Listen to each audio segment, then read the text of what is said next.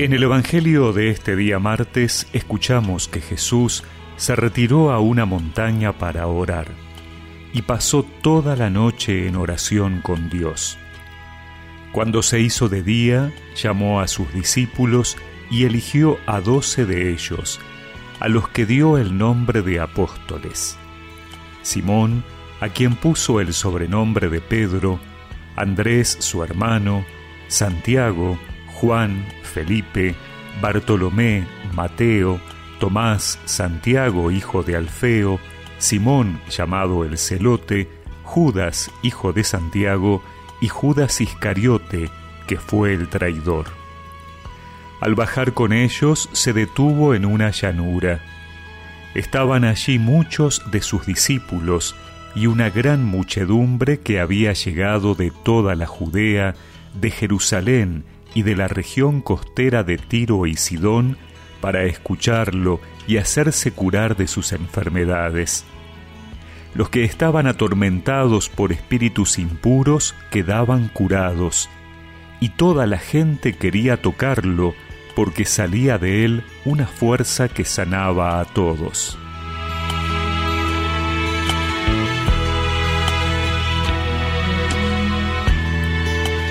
Jesús elige a sus doce apóstoles y con ello comienza un nuevo momento en el ministerio público del Señor. La palabra apóstol significa enviado, y ahora estos doce hombres compartirán su vida con Jesús de manera más estrecha y recibirán de él sus enseñanzas en palabras y obras que estarán llamados a prolongar luego de su muerte y resurrección. Pero es interesante contemplar que antes de esta elección Jesús pasa toda la noche en oración.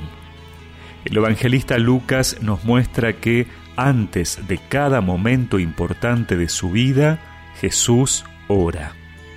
Esa oración que es diálogo con el Padre, discernimiento de su voluntad, búsqueda confiada de su bendición. ¿Cuántas veces en nuestra vida nosotros también tenemos que elegir, optar entre personas, caminos, en qué ocupar nuestro tiempo. Jesús nos muestra que si queremos hacer la voluntad de Dios, antes es necesario orar. El Evangelio dice que pasó toda la noche en oración, es decir, las grandes decisiones requieren un encuentro intenso con el Padre para ver cuál es su voluntad. Cuando lo hacemos de acuerdo a la voluntad de Dios, debemos dejar de lado nuestros criterios humanos, previsiones lógicas sobre qué es más conveniente o quién nos parece más capacitado.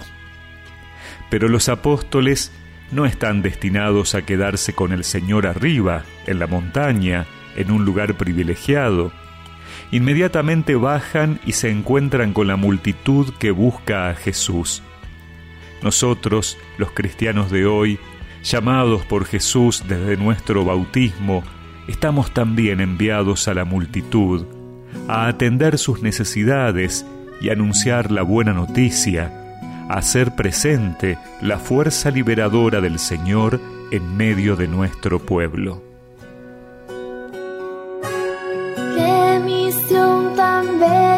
Ser apóstol.